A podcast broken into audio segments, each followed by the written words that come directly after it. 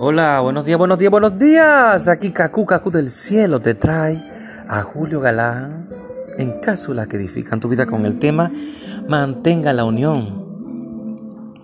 Si usted se mantiene en constante comunión con Dios, si está unido con Dios de una manera vital, entonces todo el poder del cielo se encuentra a su disposición. ¿Comprende? Reflexione en esto por un momento.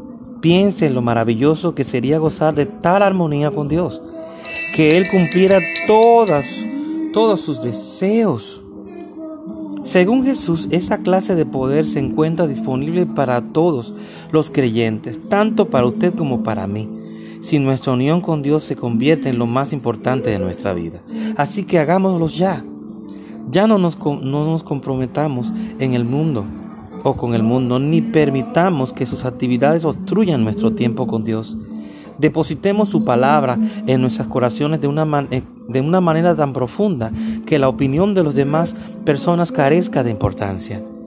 Luego comencemos a pedir lo que necesitamos y lo que deseamos. Pídale a Dios que supla las necesidades de los demás. Y por supuesto, creamos que recibiremos cuando le pidamos.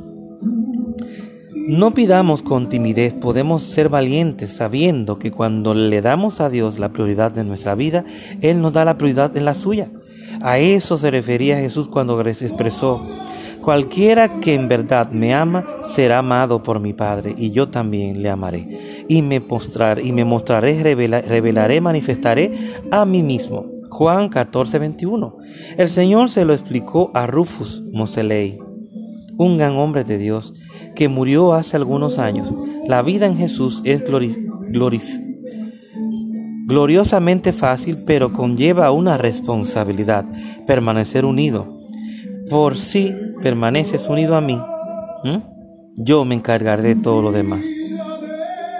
¿No es esa una agradable y sencilla instrucción? Mantenga la unión con el Señor, pues Él se encargará del resto y declare conmigo en esta mañana, yo permanezco en Cristo y permito que sus palabras habiten en mí. Por eso produzco mucho fruto y glorifico a Dios. Juan 15, 7 al 8. Qué maravilloso, manteniendo la unión con Él, Él se encarga de lo demás. Y como una vez me dijo a mí, algunos años atrás, ocúpate de mis negocios que yo me ocupo de lo tuyo. Así que Dios te bendiga, tu hermano Julio Galán, en cápsulas que edifican tu vida.